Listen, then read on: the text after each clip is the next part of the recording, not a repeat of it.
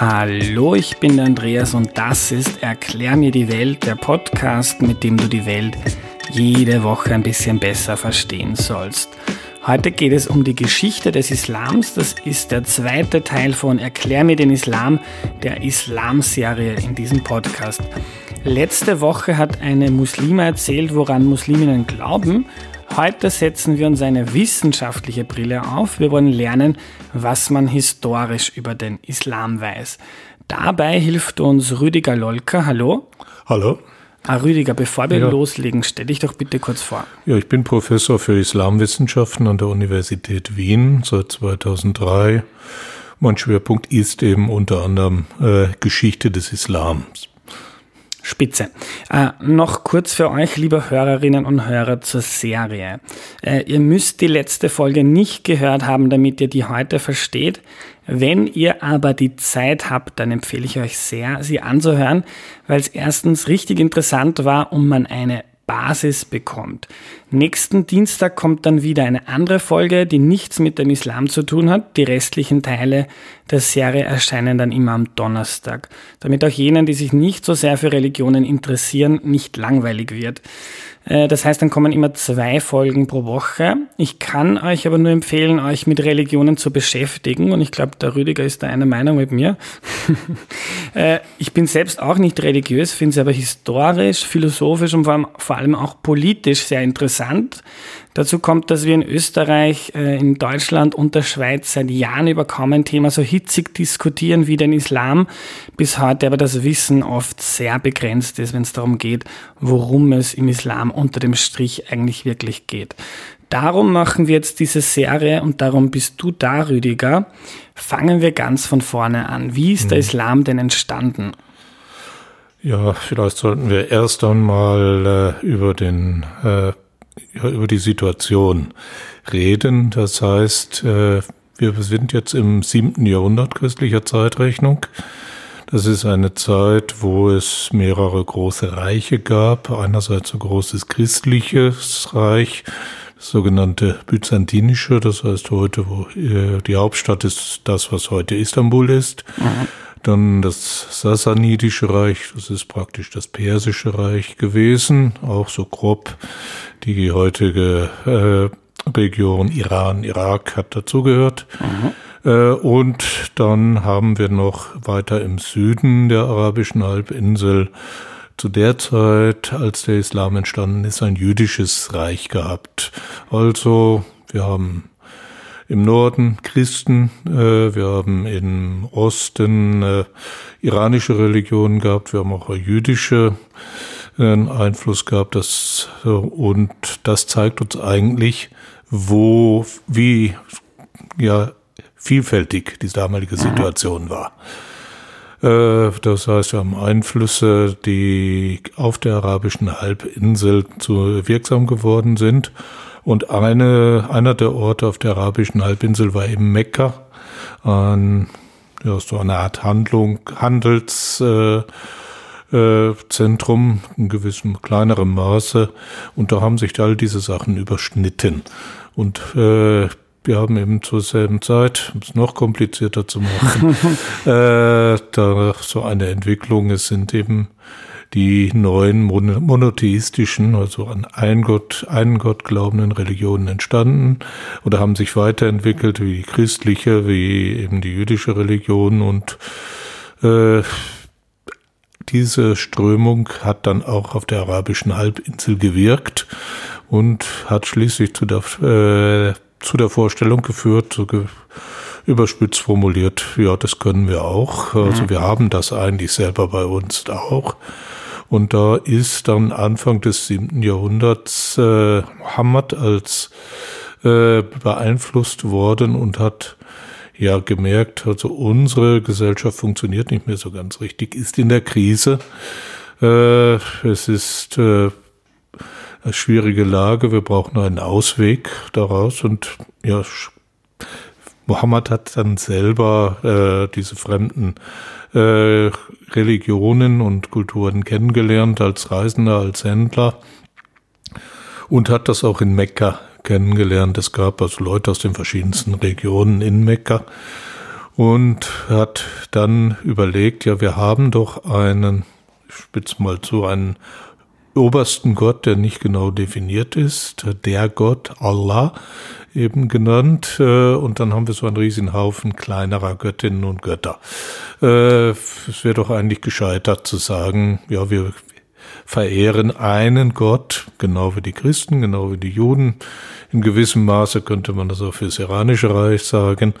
Und äh, den haben wir in unserer eigenen Tradition. Mhm. Äh, und das ist eine lange Tradition, die bis 300 Jahre vorher zurückgeht. Für Allah wissen wir, wurde bereits ein paar hundert Jahre vorher in einer Inschriften, in Felsen und so weiter verzeichnet. Äh, und das war der Ansatzpunkt zu überlegen, eben, ja, was soll ich, was sollen wir machen? Und da hat Mohammed die Predigt angefangen, ja, wir, zuerst einmal müssen wir bei uns selber anfangen. Und das ist äh, ein ganz wichtiger Unterschied, weil vor dem Islam, vor dem Christentum, vor dem Judentum gab es in, auf der arabischen Halbinsel die Vorstellung, wenn die Menschen sterben, dann sind sie tot. Äh, es gibt kein Leben nach dem Tode. Also ist auch ziemlich egal, was ich mache, mhm. weil es ist eh alles vorbei, wenn ich tot bin. Und was äh, Mohammed dagegen gesetzt hat, ist die Vorstellung, na, es gibt noch was anderes. Es gibt mhm. dann ein Leben nach dem Tode.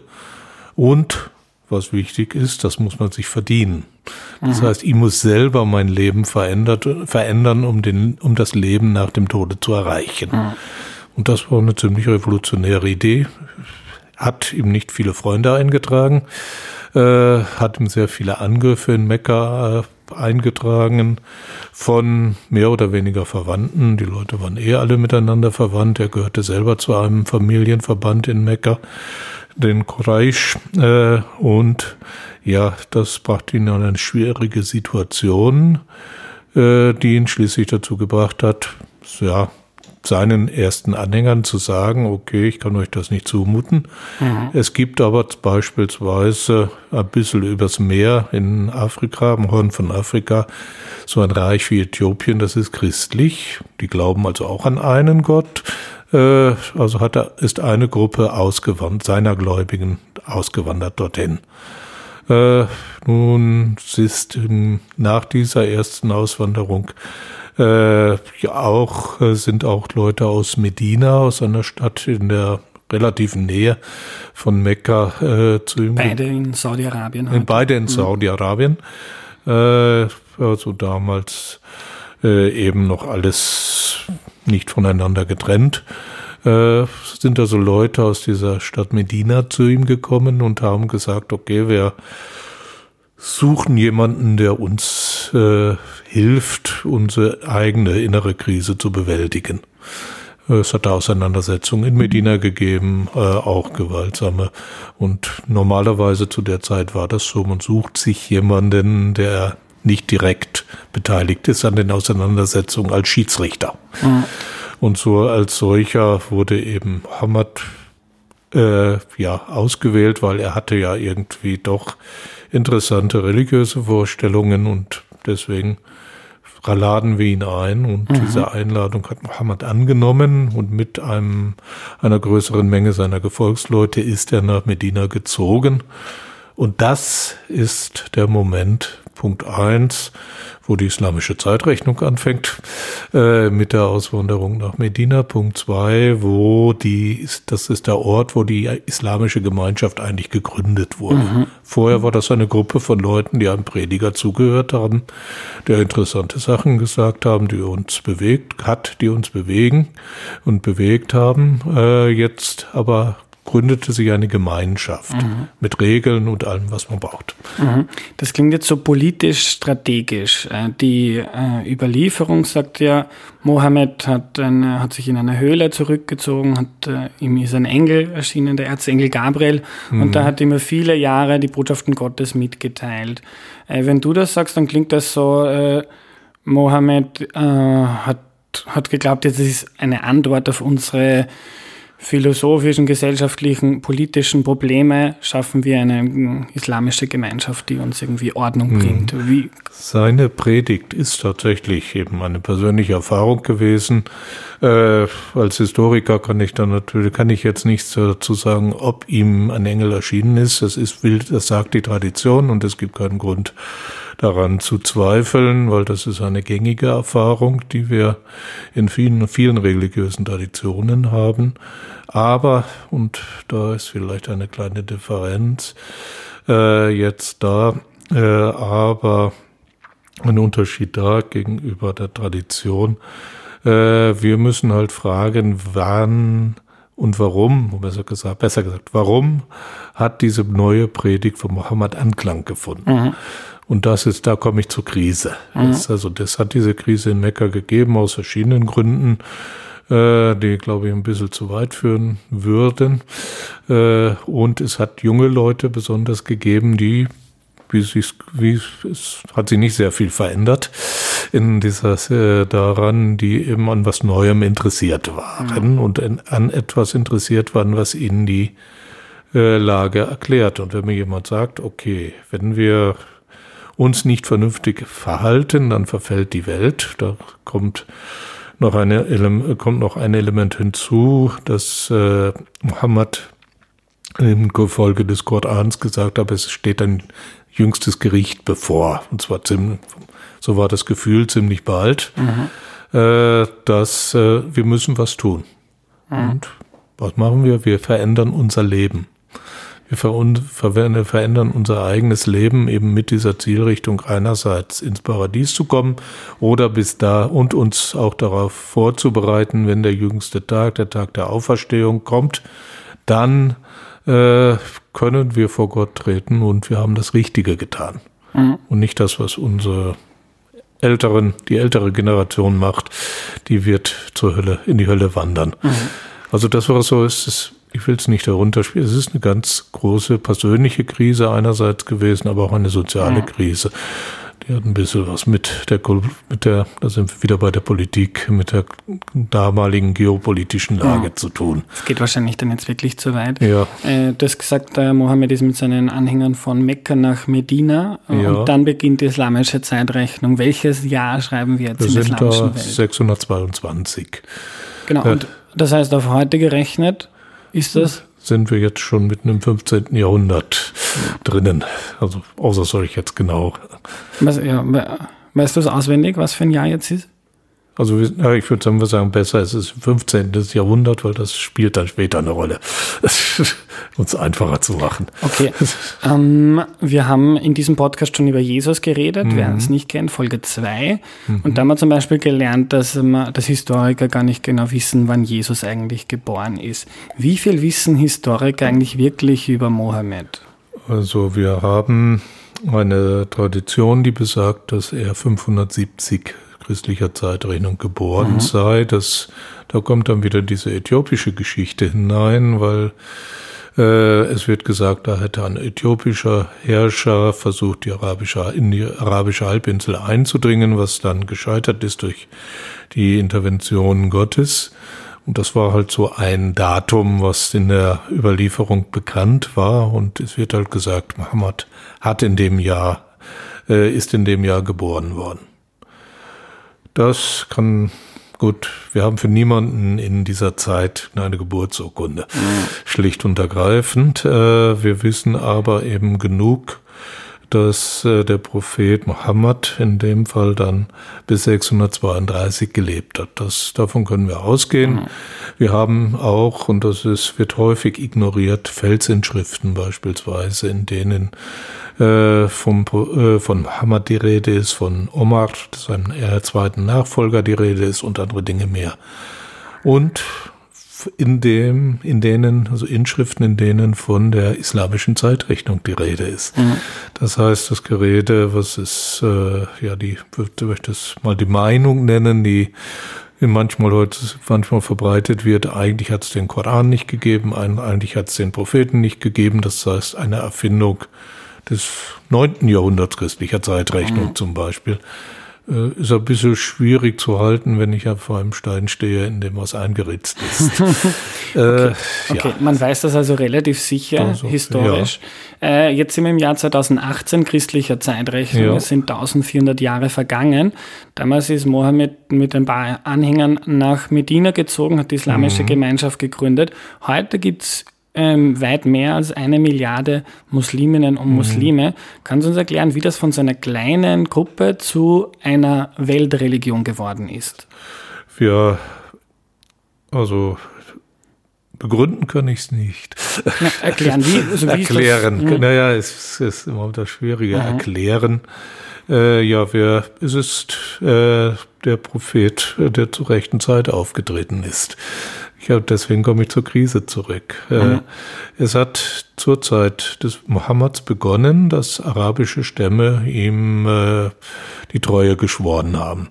Danach äh, wir wissen, dass zur selben Zeit arabische Stämme aus der arabischen Halbinsel nach Syrien gezogen sind. Auch äh, bereits in Ägypten vor, äh, gab es äh, Angehörige dieser Stämme. Das heißt, es ist eine allgemeine Wanderbewegung, könnte man sagen, schon im Anfang gewesen. Und da kam gewissermaßen der Islam zum rechten Moment, äh, zu re im rechten Moment ins Spiel. Mhm. Das heißt, es gab eine eigene Religion, es gab andererseits ganz banal, ich bin halt, kann es nicht anders als historisch, als Historiker, äh, es gab die Unterstützung durch entsprechende Stämme, die äh, auch durchaus kampfbereiter waren als die anderen Armeen äh, und sich durchsetzen konnten. Und dann hatten wir bis zu Beginn, also bis circa zu Beginn des achten Jahrhunderts, innerhalb von knapp 200 Jahren, hat sich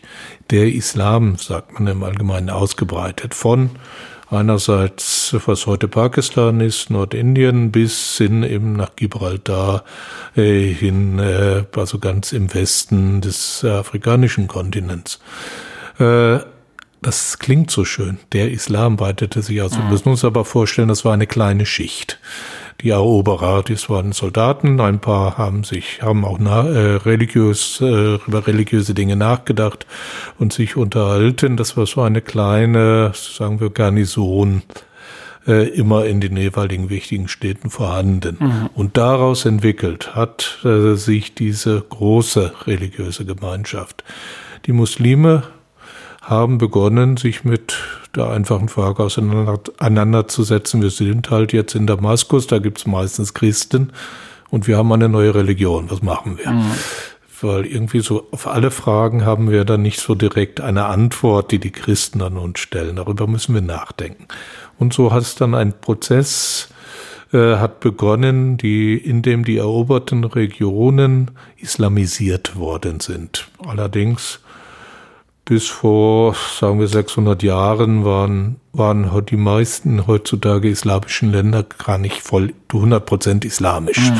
Es gab viele Minderheiten verschiedener Religionen äh, dabei. Aber es ist ein Prozess, der begonnen hat, der über viele Jahrhunderte äh, stattgefunden hat, der sich eben nicht nur über Gewalt durchgesetzt hat, sondern beispielsweise für Südostasien wissen wir, dass der Islam hauptsächlich durch Händler äh, und mhm. äh, tiefgläubige Menschen verbreitet worden ist. Wir wissen dasselbe für China, denkt keiner dran, äh, dass äh, beispielsweise dort sich der Islam auf Persisch verbreitet hat, weil äh, da waren der Iran und damit die persische Sprache das nächste, mhm. also auch durch Kaufleute, durch äh, auch ganz tiefgläubige spirituelle Menschen mhm. äh, hat es sich verbreitet. Das hat zum Beispiel, da können wir an der Islam war auch sehr, äh, können wir ein Beispiel dafür nehmen, dass der Islam sehr anpassungsfähig war.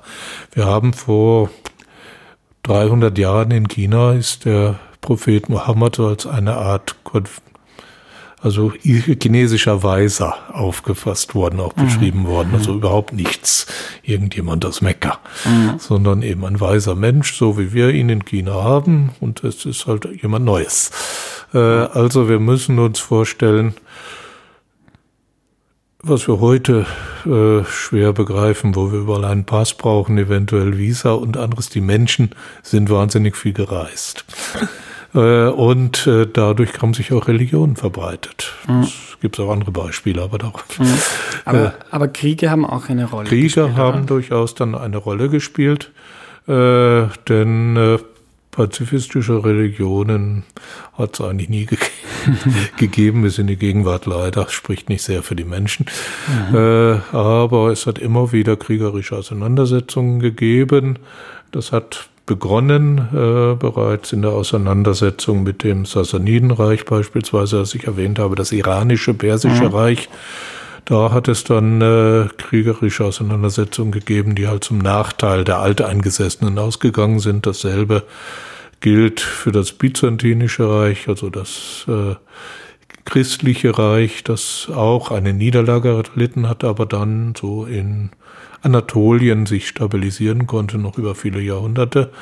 Äh, aber es hat immer wieder kriegerische Auseinandersetzungen mhm. gegeben. Alles andere ja, verwunderlich. Mhm. Äh, noch, noch ist es, war das noch äh, in der Zeit Mohammeds der Fall? Also das hat äh, die mhm. Auseinandersetzung mit äh, Byzanz und auch mit dem Iran haben bereits begonnen zu seiner Lebzeiten, mhm. aber erst danach haben sie an Fahrt aufgenommen. Mhm. Das heißt, da wurden die, Kriege, die Schlachten größer, entscheidender.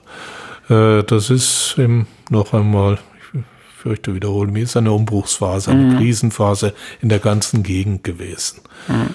Und äh, da hat sich halt diese ja, arabische äh, Kampfweise als überlegen erwiesen. Mhm. Und welche, welche Rolle hat Mohammed dabei gespielt? Hat er das begrüßt, weiß man das? Oder hat er, war, hat er mitgewirkt? Er hat ganz zu Beginn in der Auseinandersetzung, äh, er war jetzt in Medina, in der, es gab dann eine Auseinandersetzung mit den äh, Mekkanern, die es halt ja nicht, die das äh, die Tätigkeit Mohammeds als Störung empfanden. Und ganz praktisch gesehen, Mekka hat, ich hatte das erwähnt, vom Handel gelebt, auch von Pilgerströmen, die nach Mekka, also Pilgergruppen, sagen wir mal lieber, Pilgergruppen, die nach Mekka gewandert sind und die Medinenser und damit auch die Muslime, die Anhänger von Mohammed und auch Mohammed selber haben Kriegs-, also Überfälle organisiert. Das sind hm. so, was man heutzutage im Deutschen immer noch als Razzia kennt. Es kommt aus dem Arabischen, das mhm. Wort. Das sind Überfälle gewesen und das hat den normalen Ablauf für die Mekkaner gestört und sie haben halt begonnen, diese Störenfriede anzugreifen. Und da haben dann die Medinenser und sprich dann Muslime äh, gegen die Mekkaner gekämpft und umgekehrt. Kann man jetzt lange darüber diskutieren, wer Schuld hat oder wer nicht. Das ist aber völlig uninteressant eigentlich. Es hat auch in Medina Auseinandersetzungen gegeben. Das ist die berühmte Geschichte mit den jüdischen Stämmen, äh, die äh, dann äh, teilweise getötet wurden. Auch das ist etwas, was letztendlich äh, ja leider Gottes normal war. Mhm. Minderheiten äh, nicht dazugehörige sind in der ganzen Region und darüber hinaus immer wieder verfolgt und getötet worden. Also es wäre schön, wenn es anders wäre. Mhm. Aber wir haben eben zugleich in der islamischen Überlieferung andere Stränge, die sagen, es gibt einerseits so einen Strang, der sagt, okay, Krieg kann sein, muss manchmal sein. Mhm. Andere sagen, na, also erstmal alles andere und ganz am Ende vielleicht Krieg. Mhm. Das ist, können wir beides in die Frühzeit nachverfolgen. Und da gibt es eine berühmte Aussage des Propheten, wo es darum um das Wort Dschihad geht, mhm. äh, das ja heute auch wenig verstanden wird.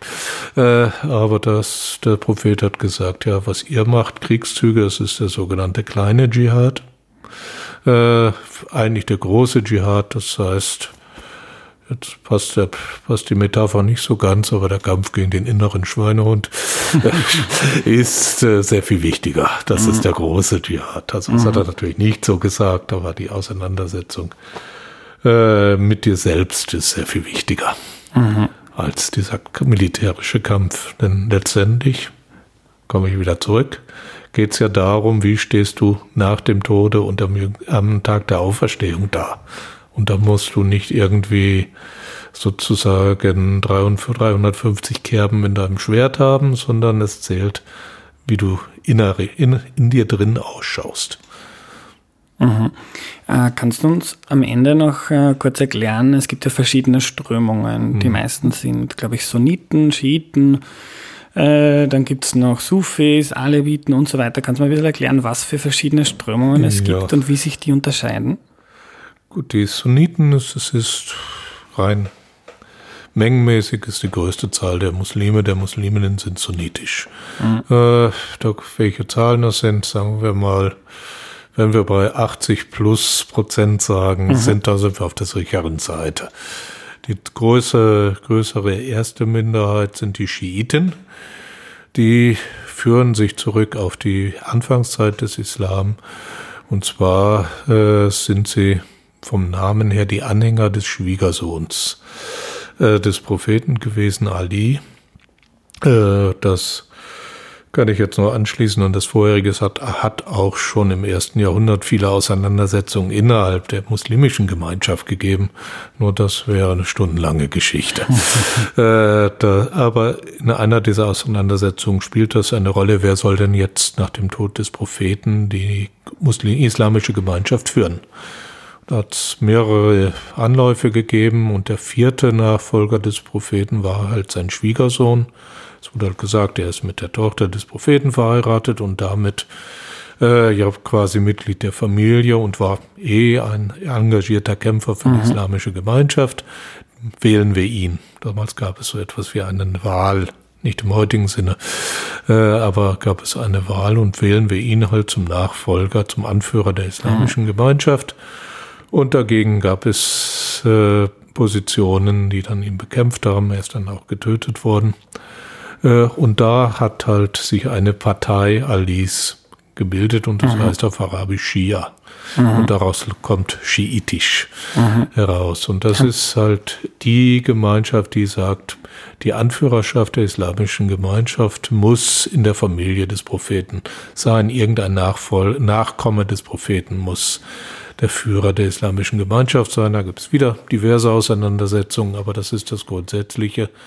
Äh, dass eben der, es muss so jemanden geben, der mit dem Propheten verwandt ist, um äh, die islamische Gemeinschaft zu führen. Einer, eine Richtung sagt, und das ist die größte schiitische, die sagt, es gibt nach dem zwölften oder sagen wir nach dem elften äh, Nachfolger, äh, der, also äh, nach, äh, Anführer der islamischen Gemeinschaft im schiitischen Sinne, nach dem elften äh, Anführer der islamischen Gemeinschaft im schiitischen Sinne gab es noch einen zwölften, nur der ist verschwunden, weil er sein Vater wollte, dass er überlebt. Äh, die Abvor seine Vorgänger sind äh, eigentlich zur Mehrzahl umgebracht worden.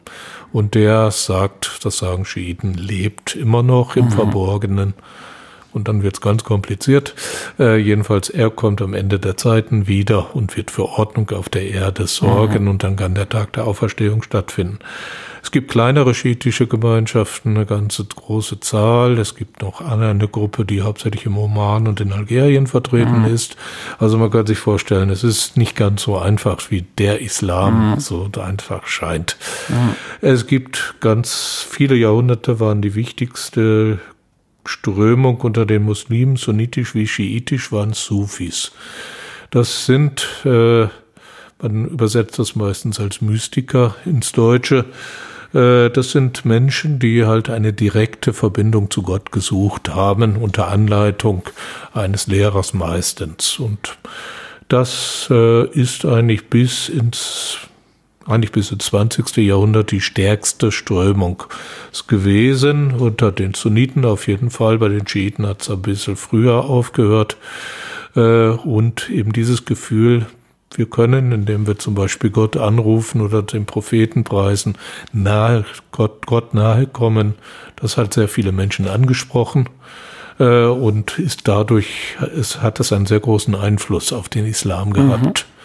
Seit dem 19. Jahrhundert hat sich's geändert, dass so der Islam ja auch äh, hat so eine Art Reformation durchlaufen. Das heißt, ganz ähnlich wie die Protestanten wurde gesagt, ja, wir glauben nur an das, was wir im Koran finden, was wir in den Überlieferungen vom Propheten finden. Und so irgendwie ein komischer Lehrer, der, der mir beibringt, wie ich Gott nahe komme, das, das geht nicht. Das mhm. ist nicht islamisch. Es ist so wirklich ganz parallel so eine Entwicklung, wie wir sie im Christentum bei den Protestanten gehabt mhm. haben. Das heißt, wir glauben nur an das, was wir lesen. Mhm. Und das hat sich, hat jetzt einen starken Einfluss gewonnen so stark, äh, dass die Leute denken, diese Form des Islams sei die einzig wahre. Äh, ja, nur wenn Musliminnen und Muslime fragt, äh, wundern sich, wundern die viele sich eigentlich ziemlich darüber. Äh, mhm. Es gibt Gegenden, wo das eine keine Rolle spielt, wo Muslime, Musliminnen sagen, nein, damit wollen wir nichts zu tun haben. Mhm. Äh, was können wir noch sagen? Kommen wir, vielleicht müssen ja. schon zum Ende kommen. Kommen. Ja. Wir haben viel über, über Mohammed geredet. Ja. Jesus ist am Kreuz gestorben. Wie ist Mohammed gestorben? Mohammed ist wie ein Mensch gestorben. es ist am Ende seines Lebens wie jeder Mensch gestorben. Es kommt, dann wird es leider kompliziert. Manche sagen beispielsweise, er ist ins Paradies eingegangen, kommt aber immer wieder nach Mekka zurück. Äh, da gibt es auch sehr viele Diskussionen darüber. Aber grundsätzlich, was wir historisch sagen können, er ist gestorben. Punkt. Nichts im Sinne des Christentums oder in anderem Sinne oder wie, wie Buddha äh, entrückt worden in irgendeine andere Sphäre. Er ist einfach gestorben, begraben worden. Es gibt ja sein Grab immer noch in Medina, auch wenn es da manchmal Probleme gibt äh, mit der äh, mit der Wallfahrt dorthin, aber es ist eine andere Geschichte. Vielleicht sollten wir das noch erwähnen. Eigentlich eine der wichtigsten religiösen Ereignisse jedes Jahr ist die islamische Wallfahrt nach Mekka. Das ist ein Millionenunternehmen, eben das, der, das jetzt auf vielen vor 300 Jahren waren das, da waren es Tausende, die nach mhm. Mekka reisen können. Jetzt sind es jedes Jahr Millionen. Und man kann sich vorstellen, dass das auch eine Gemeinschaft stiftet. Wenn ich mit zigtausenden an einem Ort dieselben Gebete und Handlungen verrichte und äh, eben dieselben Gedanken habe, ich will den, den Propheten und damit auch Gott verehren, das ist so ein bisschen, was wir häufig übersehen wird, die Grundlage dessen, was wir heute Islam nennen. Das ist wirklich eine, der Islam in dem Sinne tatsächlich eine Gemeinschaft ist, aber mhm. Es gibt auch in Mekka Unterschiede, aber das ist eine weite Geschichte. Ja. Mehr zu Hajj gibt es dann in zwei Wochen. Da gibt es eine ja. eigene Folge, wo es um Traditionen ah, von Musliminnen und Muslime ja. geht. Äh, dir danke für die Geschichte, Gerne. Rüdiger. Gerne. Wir lernen also, um zu verstehen, wie der Islam entstanden ist, müssen wir 1400 Jahre zurück auf die arabische Halbinsel blicken. Dort war man im Norden umgeben von Christen, im Osten gab es das persische Reich und iranische Religionen, im Süden ein jüdisches Reich. Äh, in Mekka ist vieles davon zusammengekommen. Mekka ist heute eine Millionenstadt in Saudi-Arabien und war damals eine wichtige Handelsstadt. Es äh, sind viele Leute aufeinander getroffen. Äh, da hat sich viel getan und da war auch Mohammed da, also Prophet Mohammed im Islam. Der war ein Händler und ist viel gereist. Und Mohammed hat da in Mekka gesehen, die Gesellschaft ist in der Krise. Es funktioniert nicht mehr so, wie wir das tun. Es braucht einen Ausweg. Und beeinflusst von diesen Religionen, die da in Mekka zusammengekommen sind, hat Mohammed dann den Islam begründet. Äh, es gab davor viele verschiedene Götter auf der arabischen Halbinsel. Man dachte sich, das wäre doch klüger, einen einzigen Gott zu haben, an dem man, den man anbetet, Allah, und den machen wir dann zu unserem eigenen. Ähm, außerdem hat vor dem Islam, bevor Mohammed zu predigen begonnen hat, äh, kaum jemand an ein Leben nach dem Tod geglaubt. Äh, wenn man also stirbt, dann ist man einfach weg und es ist egal, was ich im Hier und Jetzt mache. Äh, Mohammed hat gepredigt, dass man sich unter anderem erarbeiten muss, in den Himmel zu kommen. Es ist also nicht wurscht, sondern ich muss ein guter Mensch sein. Äh, dass Mohammed da beginnt, die alte Ordnung in Frage zu stellen, hat ihm aber keine Freunde bereitet, vor allem weil es vielen äh, gefallen hat, hat viele äh, Anhänger gewonnen. Mit denen ist er dann nach Medina gezogen, weil er in Mekka verfolgt wurde. Dort in Medina, das ist auch eine Stadt, die heute in äh, Saudi-Arabien liegt. Dort hat sich die islamische Gemeinschaft versammelt und sich dann über die Jahre äh, durch Kriege und Eroberungen verbreitet. Sie waren militärisch überlegen. Äh, da hat auch Mohammed mitgewirkt. Äh, sie haben sich aber auch über Händler und Gläubige verbreitet, wie Rüdiger erzählt hat. Das war die heutige Folge. Nächste Woche kommt am Dienstag wieder eine Folge, in der es nicht um den Islam geht. Die Folge 3 der Islamserie kommt dann am kommenden Donnerstag. Erklär mir den Islam geht also weiter. Aber damit euch das nicht zu viel auf einmal wird, gibt's jede Woche auch wieder eine normale Folge von Erklär mir die Welt. Ihr habt dann also in nächster Zeit zwei Folgen pro Woche zum Anhören. Äh, die heutige Folge erscheint Anfang September. Äh, die Schule geht also wieder los und das heißt auch, dass Erklär mir die Welt hoffentlich wieder in vielen Klassenzimmern eingesetzt wird. Äh, wer das noch nicht weiß, es gibt ja zu jeder Folge Arbeitsmaterialien. Wo ihr die findet, steht in der Podcast-Beschreibung. Äh, die Folgen lassen sich dann in fünf Kapitel aufteilen, die Lehrer den Schülerinnen zuteilen können. Wenn ihr also selbst unterrichtet, dann schaut euch das mal an. Vielleicht habt ihr auch Freunde, die Lehrerinnen sind oder du gehst selbst in die Oberstufe. Dann erzähl mal deiner Lehrerin oder deinem Lehrer, dass es das gibt, dann kriegst du sicher ein Plus fürs Schleimen. Äh, Schüler und Lehrer können auch Themen vorschlagen und dann in der Klasse gemeinsam Fragen sammeln und mir schicken. Mehr dazu steht aber auch im Link, den ich in die Podcast-Beschreibung gegeben habe. Details kann man dann auch noch äh, telefonisch mit mir klären. Ich würde mich freuen und bedanke mich heute mal fürs Zuhören. Bis zum nächsten Mal. Tschüss.